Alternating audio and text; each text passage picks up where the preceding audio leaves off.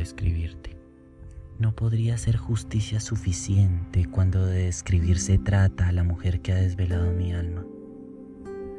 Pues no necesitas de rubor ni de brillantes labiales, pues con tus suspiros matutinos logras despertar en mí un sentimiento casi divino. Aunque mis versos no sean magistrales ni mis ideas insuperables, quiero recordarte porque debes animarte, pues eres perfecta, aún en tu más desconocida faceta.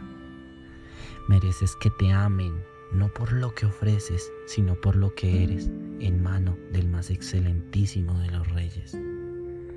Tienes la habilidad de reducir largas distancias a silencios virtuales y de despertar los sentimientos de mis más profundos deseos, pues tu magnífica simpleza se reduce a un precioso momento de té y galletas.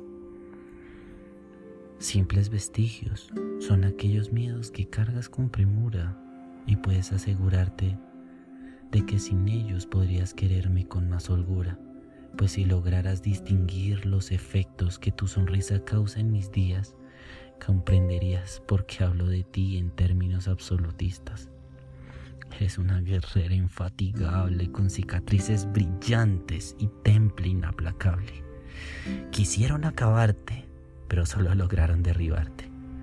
Intentaron destruirte, pero solo consiguieron contenerte.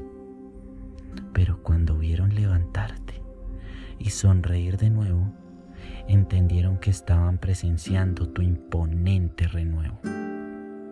Finalmente, quiero hablarte de lo que es para mí tu más destacada cualidad y mi más anunciada debilidad, pues si Napoleón hubiera conocido la silueta de tu sonrisa, no hubiera llegado a Austria por María Luisa.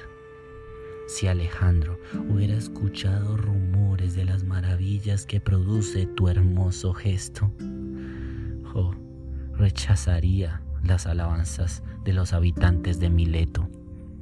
Si Julio César se hubiera enamorado de la hermosura de tu tez, hubiera peleado hasta en el canal de Suez.